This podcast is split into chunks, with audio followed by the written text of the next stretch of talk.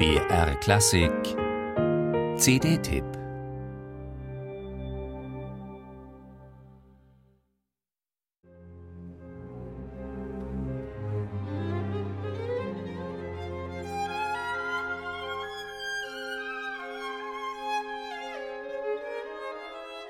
Man muss nicht gleich so weit gehen wie der französische Komponist Florent Schmitt. Sein Urteil über das Violinkonzert des Kollegen Joseph Jongen fiel 1938 vielleicht ein wenig zu euphorisch aus. Nicht nur, dass er es zu den schönsten Violinkonzerten überhaupt zählte, Schmidt wünschte sich, Jongens Werk möge doch im Musikbetrieb das seiner Meinung nach reichlich abgedroschene Violinkonzert von Mendelssohn ersetzen und am besten das von Beethoven gleich dazu. Denn das sei musikalisch nun wirklich völlig uninteressant.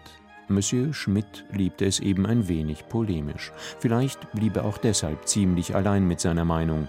Doch auch wenn man das Konzert des 1873 im belgischen Lüttich geborenen Joseph Jongen nicht ganz so hoch hängen möchte, die jetzt erfolgte Wiederentdeckung lohnt allemal.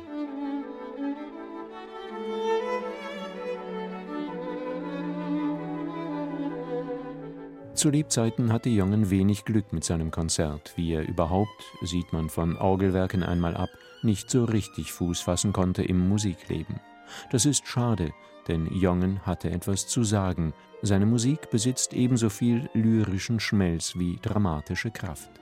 Nach dem Studium in seiner Heimatstadt Lüttich ging er mit einem Stipendium nach Italien und Deutschland, hörte Wagner-Opern in Bayreuth und landete schließlich für einige Monate in München. Hier komponierte er 1899 mit 26 Jahren sein Violinkonzert. Das wurde zweimal aufgeführt, um dann für 40 Jahre von der Bildfläche zu verschwinden.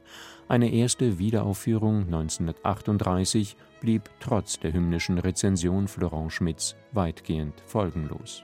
Ob die aktuelle CD-Einspielung des französischen Geigers Philippe Graffin mit dem Royal Flemish Philharmonic unter Martin Brabbins dem schönen Werk mehr Resonanz verschafft, bleibt abzuwarten.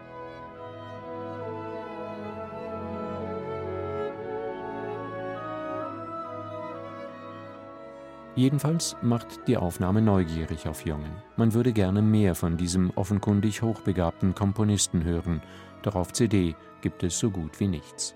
Wer es gerne spätromantisch, schwelgerisch hat, kommt bei Jongen voll auf seine Kosten.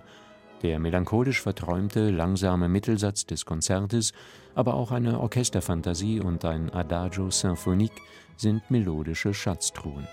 Trotzdem rutscht das nie in süßlichen Kitsch und einen überladenen Orchesterklang ab.